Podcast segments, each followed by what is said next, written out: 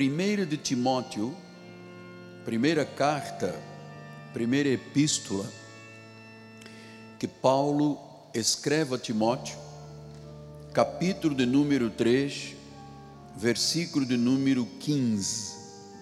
Olha, antes de eu ler a palavra, mais uma vez a minha gratidão por tantas pessoas que honram este ministério, dão prestígio a este ministério, minha gratidão eterna. E para a nossa bispa, minha esposa amada, um beijo, ela está com os nossos filhos.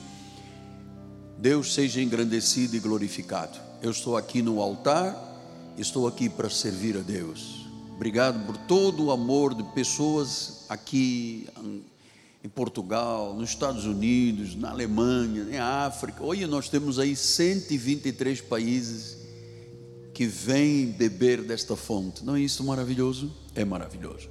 1 Timóteo 3,15 Diz a palavra do Senhor: Para que, se eu tardar, fiques ciente de como se deve proceder na casa de Deus, que é a igreja do Deus vivo, que é coluna e é baluarte, é defensores da verdade. Que esta palavra realmente esta noite seja uma semente tão forte que hoje mesmo já produza frutos para a glória do Senhor. Vamos orar a Deus, Pai amado e bendito. Eu quero te louvar, Senhor. Quero te engrandecer mais uma vez. Quero bem dizer-te, Pai. Tu és maravilhoso, tu és o bom pastor, tu és o médico, tu és, Senhor, a força da nossa vida. Sabemos em quem temos crido. Então, Senhor, que nesta noite tu te revelas à igreja, que tu falas à igreja, que tu uses os meus lábios, as minhas cordas vocais, para que vidas recebam luz, a luz do Evangelho. Assim, Senhor, como me convém, eu quero pregar e tu tens que me dar a ousadia, Pai, e o discernimento para o fazer em nome de Jesus. E a igreja do Senhor diga: Amém, Amém e Amém. Muito obrigado, Bispo. Meus amados irmãos, é, só uma palavra.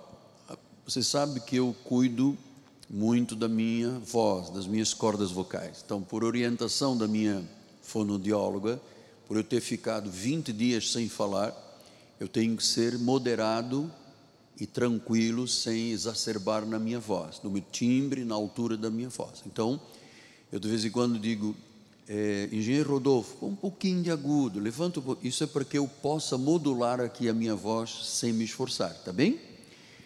Meus amados irmãos, minha família, santos preciosos, meus filhinhos na fé, desde a primeira vez que eu entrei numa igreja evangélica, isto foi em Lisboa, quase 50 anos atrás, em Portugal. Entrei em uma igreja de cadeira de rodas. E quando eu ouvi e vi o pregador, eu senti imediatamente um chamado para pregar o Evangelho. Quando eu ouvi um pregador, a primeira vez, eu disse: Esta será a minha vida, este é o meu chamado, esta será a minha única missão nesta terra. Isto foi há quase 50 anos atrás. E eu sei, amados, que este é o maior chamado que eu poderia ter. Um legado que Deus me deu para anunciar o Evangelho, para ser um pregador. E qual é hoje a minha grande gratidão a Deus? É que três gerações do meu sangue já pregam a palavra. Prego eu, os meus filhos e agora os meus netinhos, Rafael e Isabela já pregam. Certamente daqui a uns dias eu vou dizer, na próxima quarta-feira a pregadora será Ágata. Três gerações.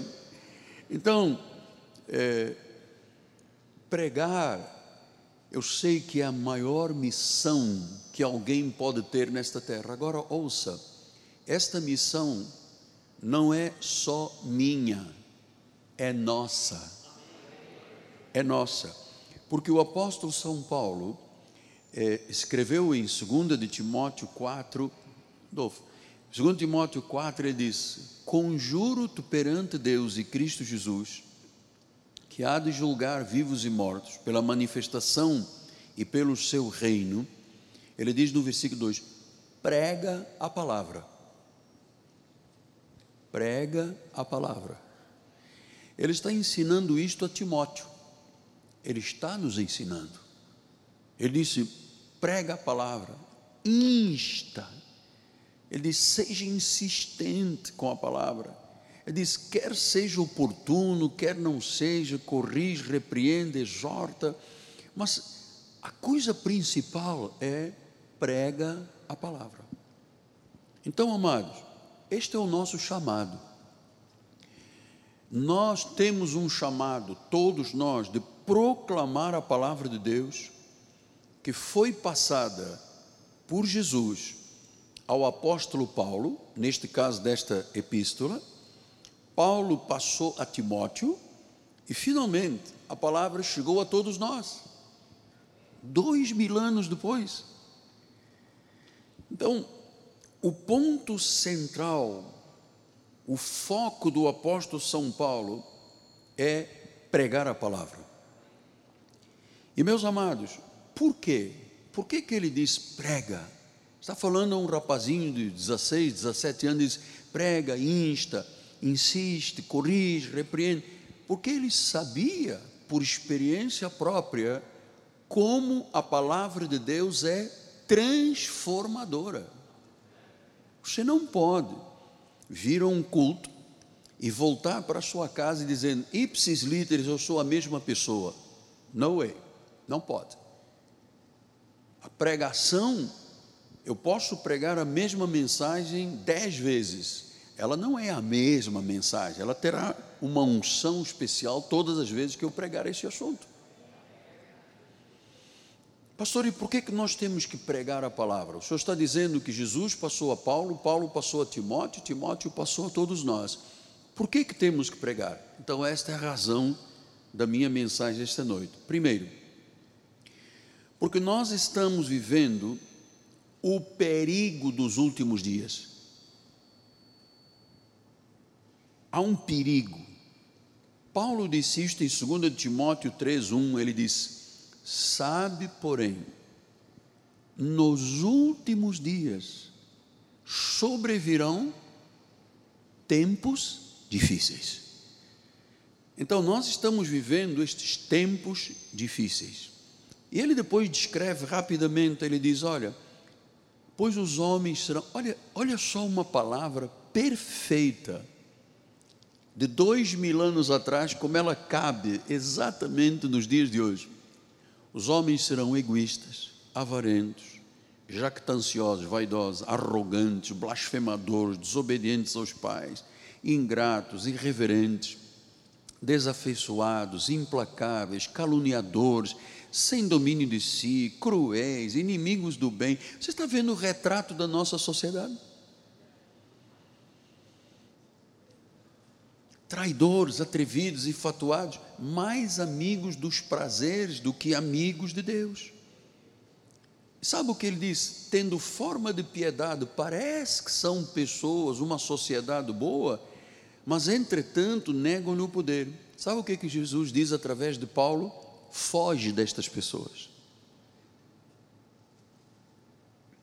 Então, é, quem são estas pessoas que ele está dizendo que têm características tão negativas?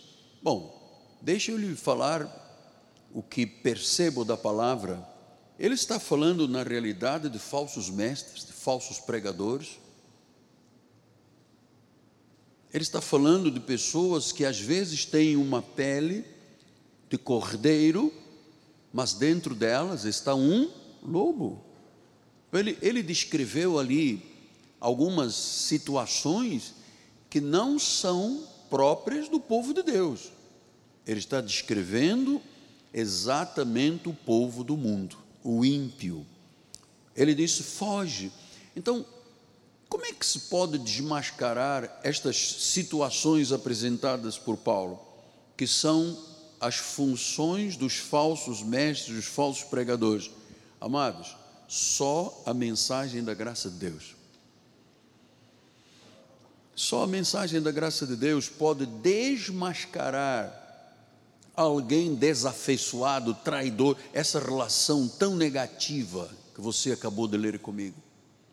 Por isso, João 1, 16 e 17, ele diz: Todos nós temos recebido da graça, perdão, todos nós temos recebido da sua plenitude graça sobre graça.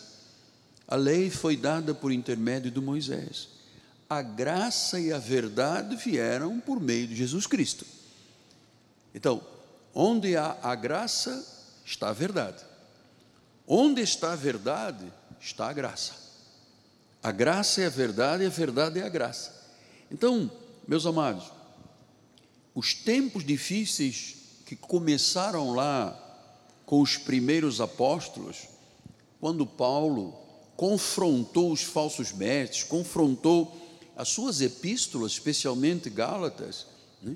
ele, ele encarou o próprio apóstolo São Pedro, ele disse: Pedro, você não está vivendo a verdade do Evangelho, você está de repreender. Então, os falsos ensinos surgiram quase ao mesmo tempo com os, as verdades da Bíblia. Se nós formos lá atrás, ao início lá de Êxodo, primeiro em Gênesis, já, já expliquei várias vezes, como é que o inimigo conseguiu driblar a mente de Adão e Eva para que eles fossem contra o que Deus dizia. Então, todos os livros da Bíblia mostram situações que surgiram quase que simultaneamente com uma verdade surge uma mentira. Veja que o povo um dia disse a Samuel: Samuel, nós queremos ter um rei igual. Olha, o povo de Deus disse isso, igual às outras nações. Queremos ter um rei igual aos outros. Nós não queremos ter um juiz, não queremos ter Deus. Então Samuel ficou muito triste. E foi dizer a Deus: Senhor, estás ouvindo o que o povo está dizendo? E Deus disse: Samuel, o povo não está te rejeitando a ti, está me rejeitando a mim. Então nós precisamos de saber que todas as vezes que ensinos da verdade surgiam, ensinos da mentira entravam em ação. Então, de tempos em tempos, surgem religiões perversas e distorcidas. Sempre foram um desafio para a Igreja de Jesus ao longo de séculos, sempre. Religiões perversas. Eu há uns tempos atrás, estava vendo um filme com a minha esposa sobre um homem é, que levou à morte mais de 800 pessoas, chamava Tim Jones, você lembra Tim Jones? É, era uma religião tão perversa, tão perversa, que esse homem, diabolicamente, conseguiu induzir quase, não sei se foi 800, 900 pessoas ao suicídio. Então, amados, é um desafio para a minha vida e para a sua vida. Nós temos um grande desafio, porque durante séculos, e se você tiver ah, o conhecimento e a experiência de ir lá atrás e ver como é que nasceu a igreja romana, uma igreja formal, com base em obras, sacrifícios, abluções, vigílias, jejuns. Amado, esse é o espírito que tem dominado a igreja de Jesus ao longo de séculos. Ou seja, o povo sabe o que é verdade, conhece a verdade, está aqui, mas se deixa levar pelo ensino do erro. Então, eu vou lhe dizer: racionalismo não cabe na igreja. Politicismo não cabe na igreja. Feminismo não cabe na igreja. Modernismo não cabe na igreja. Doutoras, não cabe na igreja. Estes ismos não acabam. Olha, eu sou pastor há 42 anos. Há 42 anos, quando eu comecei na Ilha do Governador, já havia modernismo, já havia. Um, eu, eu era um jovem e eu dizia: Deus, a tua palavra está dizendo isto, mas o modernismo. Então era o problema da roupa, era o problema do cabelo, se a saia era comprida, se não era comprida, não pode usar plataforma, não pode. Amado, eu sempre vi os ismos dentro da obra de Deus, não acabam. E o pior, grande parte destes ismos, feminismo, modernismo, racionalismo, politicismo, estão agora enraizados naquilo que nós chamamos de igreja evangélica. Estão enraizados são desvios muito perigosos, porque são desvios da verdade. Pastor, e como é que nós, como crentes legítimos, verdadeiros, o que é que nós temos que fazer? Porque se isto está enraizado na igreja de Jesus, no mundo todo, o que é que nós temos que fazer, apóstolo? O que é que podemos fazer? Pregar a palavra da graça de Cristo. Então, você me pergunta, meu amigo Miguel Ângelo, qual é a maior necessidade da igreja? Quando eu estou falando igreja, não estou falando das paredes do templo. Igreja somos nós, o corpo de Cristo. Qual é a maior necessidade que existe hoje, pleno século 21, 1 de setembro de 2021? Qual é a maior necessidade? Conhecer a palavra conhecimento da palavra. Diga, conhecimento da palavra. É a maior necessidade. Porque, se, olha, olha para o seu anjo, por favor. Se você não tiver conhecimento, você não terá o discernimento para dizer isto é certo, isto é errado. Não é verdade? Por que, que nós aqui gastamos uma hora, uma hora e poucos, numa mensagem.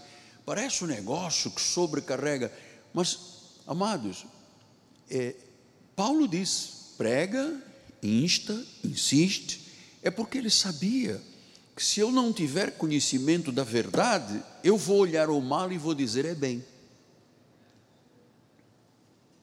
Eu vou olhar o bem e vou dizer é mal.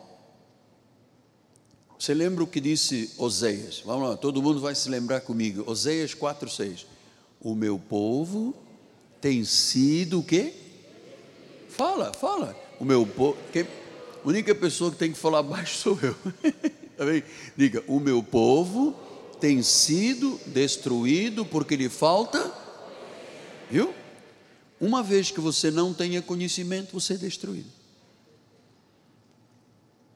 Então, nós precisamos de nos defender de heresias. E eu só me defendo de heresias se eu tiver conhecimento. Senão a heresia se enraiza na minha vida. Entende, Galvão?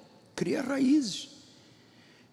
Você sabe, é como o nosso sistema imunológico. Eu agora já estou bem por dentro dessas questões você sabe que nós temos um sistema imune ou imunológico, que é um conjunto de órgãos, de tecidos, de células, que são responsáveis pelo combate a micro-organismos invasores e que, se eu tiver um bom sistema imunológico, impede o desenvolvimento de doenças. Porque nós temos no nosso sangue o exército de defesa chamado os leucócitos. Todas as vezes que os meus leucócitos baixam, o exército fica fraco, o meu sistema imunológico fica fraco. Quando eu consigo ter um tipo de vida que me levante, que me erga ao patamar necessário do marcador dos meus leucócitos, eu tenho um exército de defesa. Eu tive essa experiência agora. Eu tive essa experiência agora. Então, este sistema imunológico promove o equilíbrio, o equilíbrio do nosso organismo. Nós temos que ter um sistema imune forte para podermos resistir aos invasores, os antígenos, os anticorpos. Nós temos que ter esse sistema forte. Pastor, e como é que eu, como é que eu crio um sistema imunológico? O senhor está dizendo que nós, em termos espirituais, temos que estar com um sistema imunológico, ou seja, aqui dentro tem que estar a verdade para resistir ao mal.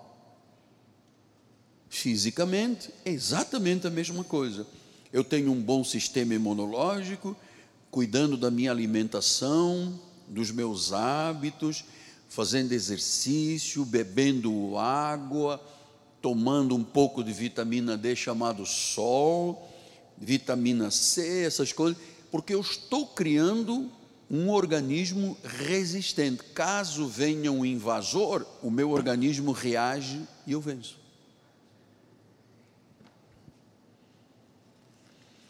Ora, se você não tem um sistema imunológico espiritual que vem do conhecimento da verdade, você poderá sofrer por causa das heresias e das falsidades. Por que, que a medicina está dizendo hoje? Cuidado com o sobrepeso, cuidado com os diabetes, cuidado com a pressão alta, cuida porque isto fragiliza o sistema imunológico. Logo a pessoa fica frágil ao invasor. Exatamente com as questões espirituais. Se eu tenho um bom conhecimento, eu tenho uma defesa na minha vida. Eu reajo aos ataques de fora. Meu, a minha mente espiritual reage. Se eu não tenho conhecimento, eu vou aceitar tudo. Então, Paulo diz: pregue a palavra, por causa dos tempos difíceis, porque já naquele tempo havia heresias, as heresias existem hoje, elas não, não se vão embora. Eu me recordo, nós começamos o ministério na Piedade, lá no antigo cinema, e eu me recordo de ouvir pessoas dizer: não, mas o óleo, sal, não sei o que, fitinha. Passaram os 42 anos, amado. Pois isto está, está aí. O sal, o óleo, as flores, a pimenta, as sementes, os sacrifícios. Estão aí os tempos difíceis. Não mudou nada. Às vezes parece que eu sou o único que estou gritando neste deserto, amado. Graças a Deus que Deus nos deu um bom exército o povo da igreja de Cristo que não escala mais, porque você está criando um sistema imunológico espiritual forte. Quando vem o vírus invasor, ele é destruído. Pastor, o senhor está dizendo que tem que tomar sol. Olha, fisicamente sim, nós temos um sol chamado sol da justiça, que é Jesus Cristo. Temos uma água que é a água da vida, que é Jesus. Temos um pão que é o pão da vida, que é Jesus. Então eu gosto muito das verdades, por quê? Porque cria um sistema imunológico espiritual. Você está entendendo esta analogia? Está. Cria um sistema imunológico forte. Olha, nós temos aqui irmãos que passaram pelo mesmo problema que eu passei, estão aqui, porque de algum modo a sua alimentação, seus exercícios, bebida água, toma sol, cuidar da vida, cuidar do corpo, cuidar, não se deixar. Olhe, muita gente aqui passou por vales e venceram. Graças a Deus. Porque o sistema imunológico estava pelo menos razoável. Então se defenderam, os leucócitos defenderam. Então, Olha o que, que diz Paulo em 2 Timóteo 2,15. Procura apresentar-te a Deus aprovado, como obreiro que não tem que se envergonhar, que maneja bem o que? A lista telefônica? Já não existe mais. Páginas amarelas não existem mais. Para aquele que maneja bem a palavra da verdade. Então, pregue não tenha vergonha, maneje a palavra com precisão. Nós temos, nós não podemos nos envergonhar, nós temos que manejar bem. Eu não posso chegar aqui na Bíblia e dizer, Efésios, eu vou aqui, Gênesis, Êxodo. Não, eu tenho que manejar a palavra. A palavra não, não ela, ela não pode estar aqui dentro fechada, ela tem que estar na minha mente e no meu coração. Então, prega a palavra, maneje com precisão o que, que a Bíblia diz. A Bíblia diz, eu creio. Corte direito com a espada. Interprete corretamente a Bíblia. Tenha revelação, olhos espirituais iluminados. Então, conhecendo a verdade, pregue não se envergonhe, maneje a palavra. Por quê? Porque nós estamos vivendo dias difíceis. Segundo lugar, nós temos que pregar a palavra por causa do exemplo dos santos, de quem veio antes de nós. Paulo disse isso em 2 Timóteo 3, disse assim: Tu, porém, tens seguido de perto o meu ensino, o procedimento, o propósito a fé, a longanimidade e a perseverança. Então, Paulo está dizendo: Eu te dei um modelo. Agora, você tem que seguir este modelo. No versículo 14, ele diz aí: Tu, porém, permanece naquilo que aprendeste, de que fostes inteirado, sabendo de quem o aprendeste. Permanece. Então nós temos que pregar por causa do exemplo dos santos, por causa daqueles que vieram antes de nós. Você sabe que é, Paulo está dizendo: aquilo que você aprendeu de mim, é isso que você tem que viver. Isso significa, ele diz, o meu ensino, o meu procedimento, nós temos o um modelo aqui na Bíblia para todas as áreas da vida, Lídia, para todas as áreas da vida, nós temos aqui na Bíblia Sagrada o ensino. Então, muitas pessoas pensam que o pregador tem que ser um inovador, tem que ser muito criativo, tem que ser um modernista. E isto é o maior erro que as pessoas podem imaginar. achar que o líder da igreja tem que ser um inovador,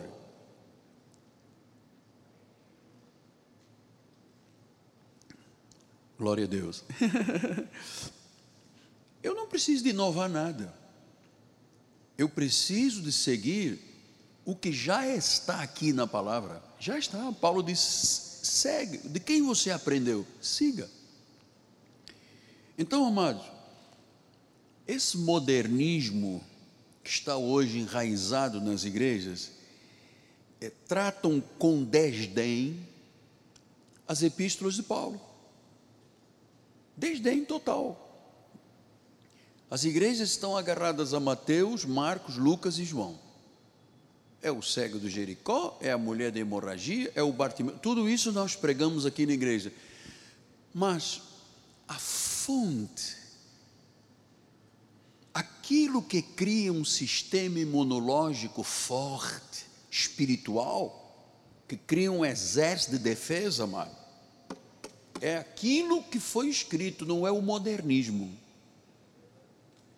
Amados, eu às vezes me surpreendo, às vezes a pessoa tem dois, três anos de igreja, alguém o consagra como pastor, não tem experiência, não foi provado, não foi aprovado, e já chega, tem um monte de gente aí na internet dando palpite, pitaco e dizendo que não, porque os velhos pregadores têm que ser tirados, têm que ser os novos agora.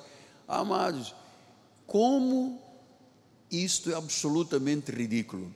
Achar que a experiência de quem anda aí há anos na obra de Deus tem que ser retirada para colocar os modernistas. Isso é ridículo.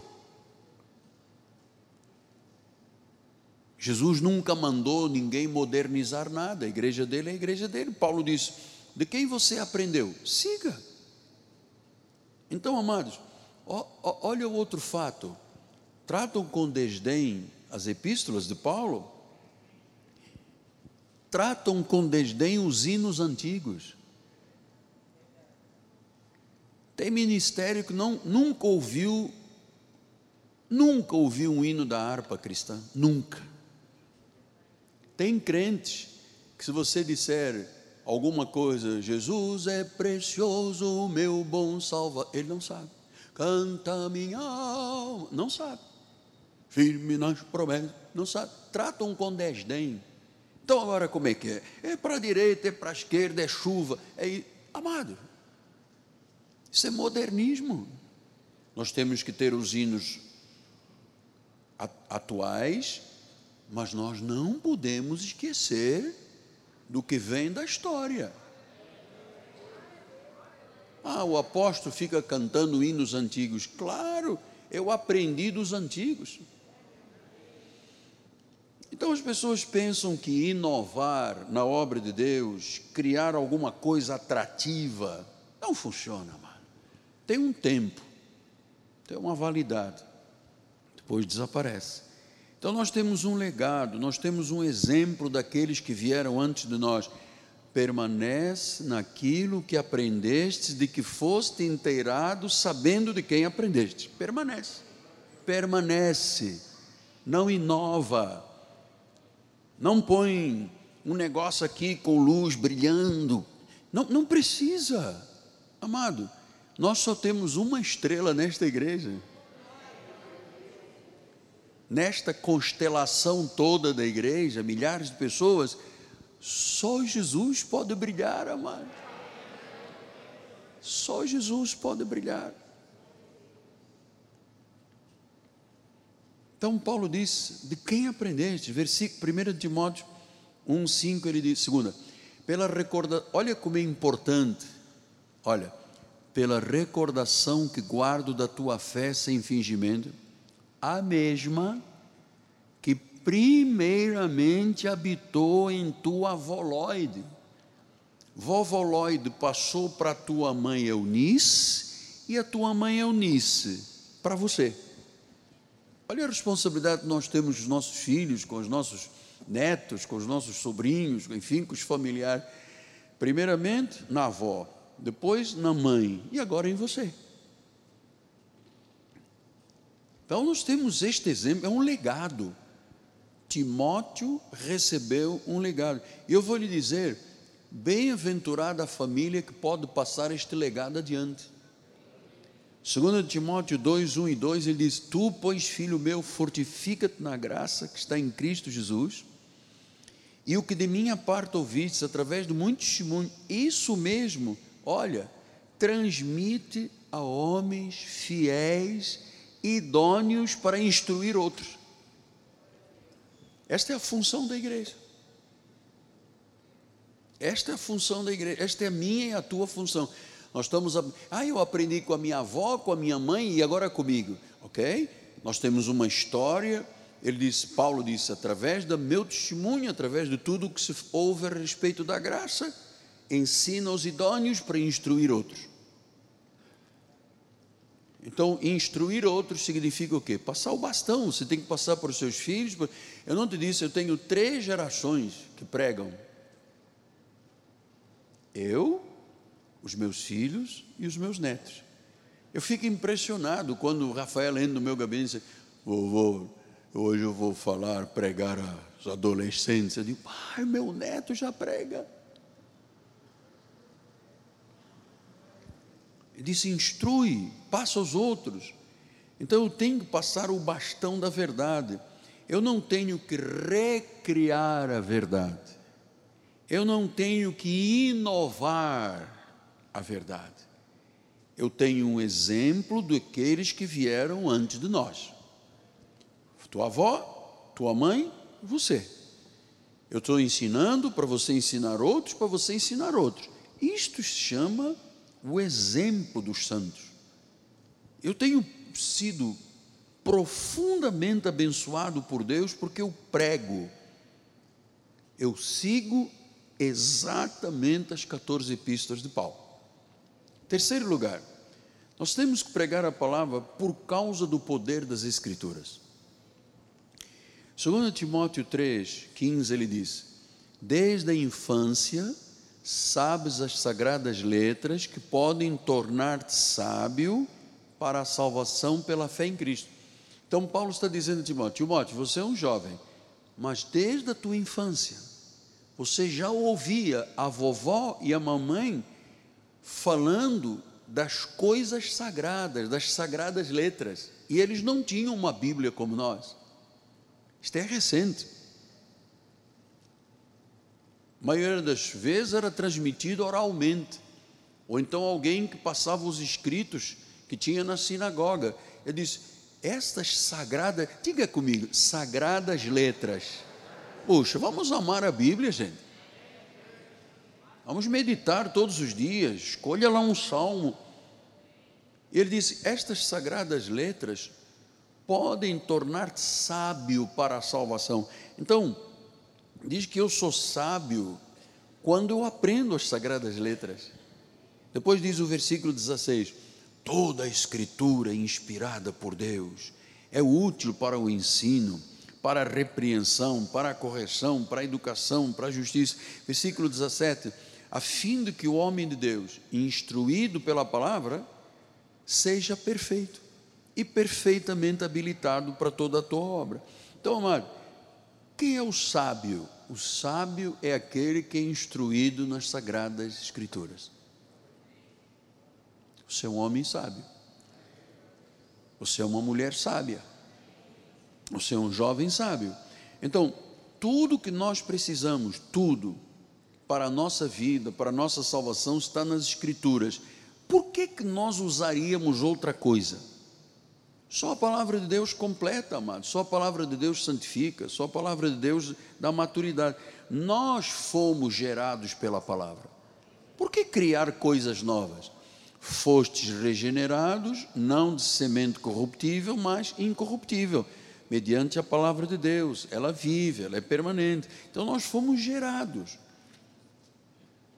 Esta palavra é verdadeira, é inerrante. Em João 17 diz: santifica-os na verdade, a tua palavra é a verdade. Então, nós pregamos nesta igreja porque as Escrituras têm poder, porque as Escrituras são vivas ele disse isto em Hebreus 4,12: a palavra de Deus é viva. Então, não há nenhuma arma melhor na vida do que esta, que é a espada de dois gumes. É uma armadura. Paulo fala de uma armadura, diz ele: toma o capacete da salvação, a espada do Espírito, que é a palavra de Deus. Então, a espada do Espírito, a palavra de Deus, é a única arma que nós devemos de empunhar. Ela é viva, ela é eficaz, ela é cortante. Só a palavra salva, só a palavra santifica, só a palavra tem o poder do Espírito Santo. Por isso nós temos que cuidar da palavra. Segundo Timóteo 1:13 ele diz: "Mantém o padrão das sãs palavras que de mim ouvistes". Então temos que manter o padrão.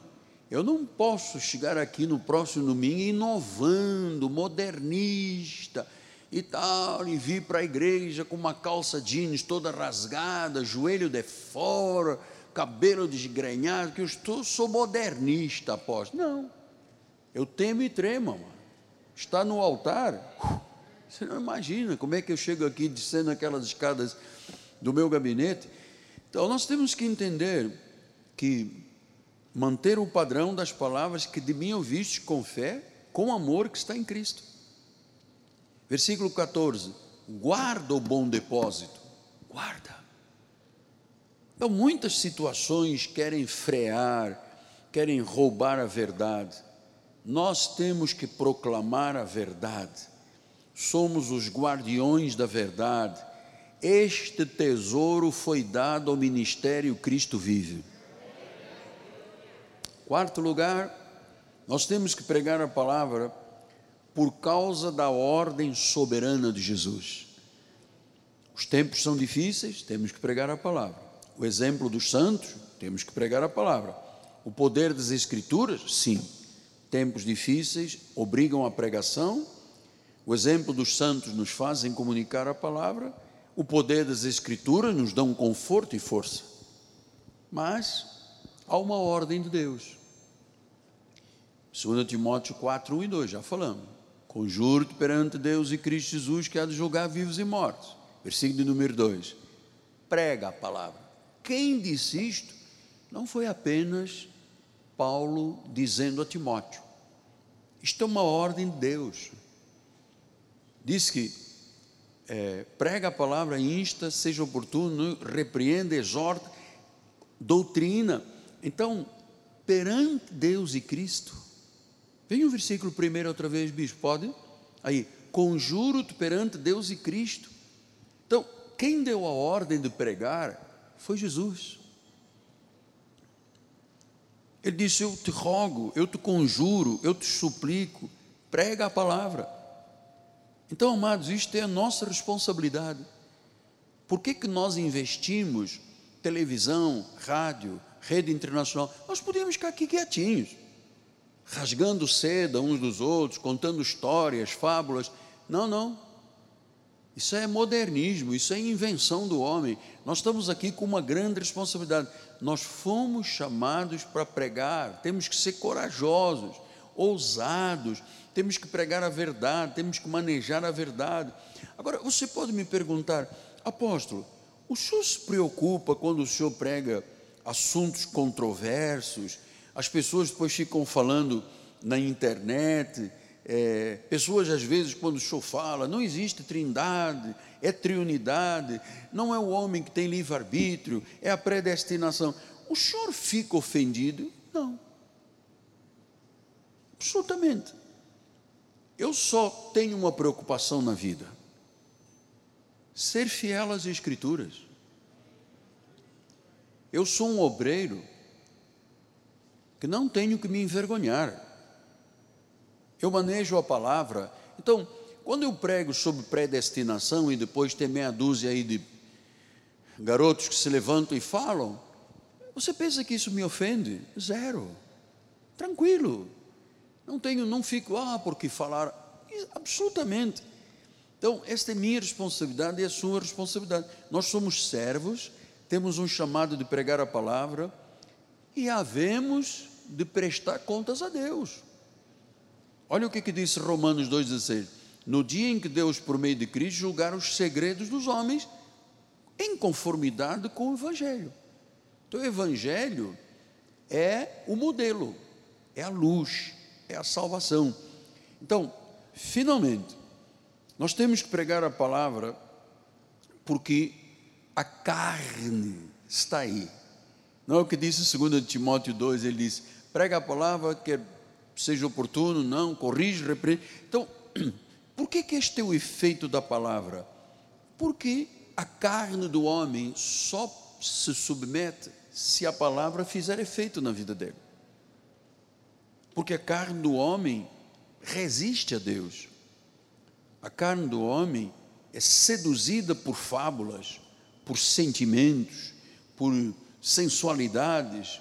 Então o pregador tem que ser fiel fiel ao que Deus diz.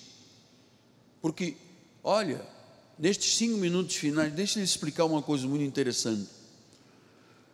Eu acredito que todas as vezes que eu prego, eu deixo o pecador sem conforto.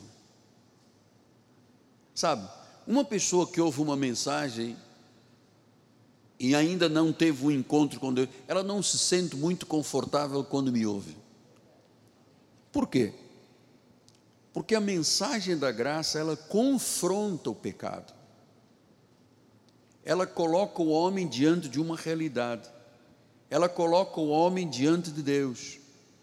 E claro, se a pessoa ouve uma mensagem e diz, relaxado, isso a mim não me disse nada. Cuidado com esta pessoa. O pecador não pode se sentir confortável diante da verdade. Ele tem que se arrepender e se reconciliar com Deus. Então nós temos que pregar a palavra, porque é, só a graça e a verdade podem confrontar o pecado. A lei não, a lei disfarça, faz um jejum, um sacrifício. Agora a graça não, quando você ouve uma mensagem da graça, amado, se você é ovelha, ouve, porque você tem ouvidos espirituais, se não é ovelha, não ouve e rejeita, tropeça na palavra. Então nós temos que pregar esta palavra, levar a salvação, pregar o reino.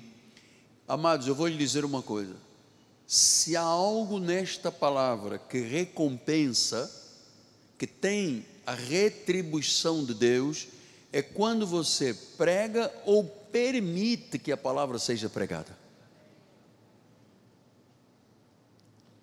Quando você diz, puxa, eu vou colocar a minha empresa para ajudar a igreja, eu vou colocar a minha família, o meu dízimo, a minha oferta, amado, o céu te recompensará o céu te recompensará. Em algum momento da sua vida você vai ver Deus agir sobrenaturalmente. E para terminar, eu digo: o que permanece nesta igreja é a graça e a verdade. E esta igreja, terminamos com o versículo que iniciamos, ele disse, 1 Timóteo 3,15 para que, se eu tardar, fique ciente de como se deve proceder na casa de Deus, que é a igreja do Deus vivo. A igreja é uma coluna de sustentação, é um baluarte, é uma, algo glorioso por causa da verdade. Então eu vou dizer-lhe, amado, o que sustenta o nosso município, o nosso estado, o nosso Brasil, são esses milhões de crentes nesta terra que dobram o seu joelho a Jesus. Não é a Baal, é a Jesus. São os milhões que dizem: Jesus abençoa a nossa nação, Jesus transforma a nossa nação. Olha, amado, a igreja é fundamental e essencial para a sociedade ela é coluna, ela é baluarte, é glória por causa da verdade. Ainda bem que nós estamos na igreja. Ainda bem que nós podemos dizer: eu não vou à igreja, eu sou a igreja. Pai amado e bendito, glórias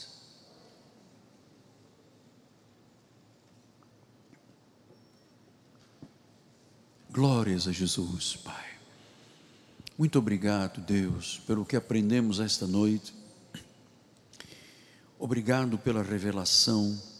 Obrigado pelos os princípios que o Senhor nos mostrou esta noite.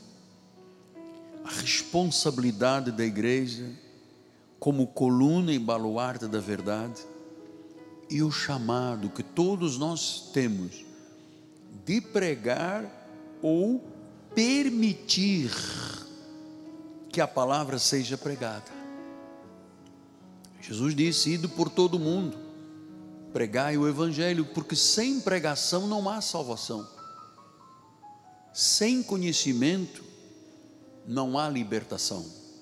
Então, Senhor, ergue esta noite, levanta homens, mulheres, famílias, aqueles que estão aqui dentro do santuário, aqueles que estão à distância. Senhor, que ninguém se envergonhe, nem diante de ti, nem dos homens, que todos nós possamos manejar a palavra e ter sempre o recado certo, Pai, para a vida do teu povo. Assim recebemos, tomamos posse destas verdades, Pai, em nome de Jesus. E olha, Eis-nos aqui, Senhor. Eis-nos aqui, Pai. Eis-nos aqui. Eis-nos aqui, Senhor. Usa-nos. Usa cada um de nós, Pai. Cada um na sua área, cada um na sua esfera, cada um com os seus dons, os seus talentos. Usa, Pai. Usa os nossos lábios, as nossas cordas vocais, a nossa mente, o nosso coração, que nós possamos ser ganhadores de almas. Ganhadores de almas, Pai.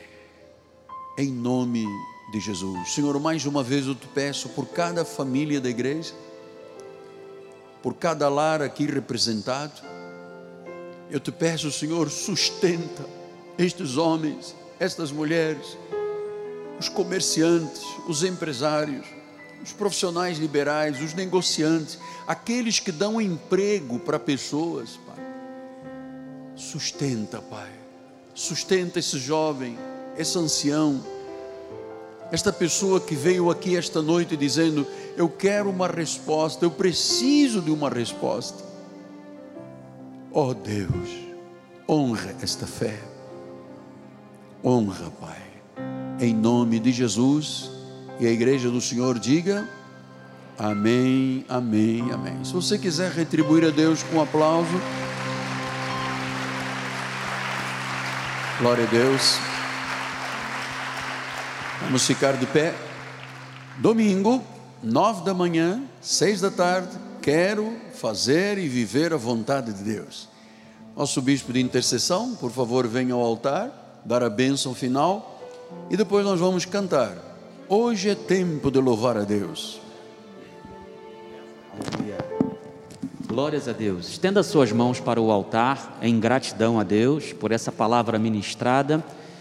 Que a graça e a paz de nosso Senhor e Salvador Jesus Cristo, o amor de Deus, eterno e infinito, as manifestações do Espírito Santo sejam com toda a igreja do Senhor, que é coluna, fundamento, baluarte da verdade, e o povo de Deus diga: Amém, Amém. Deus seja louvado.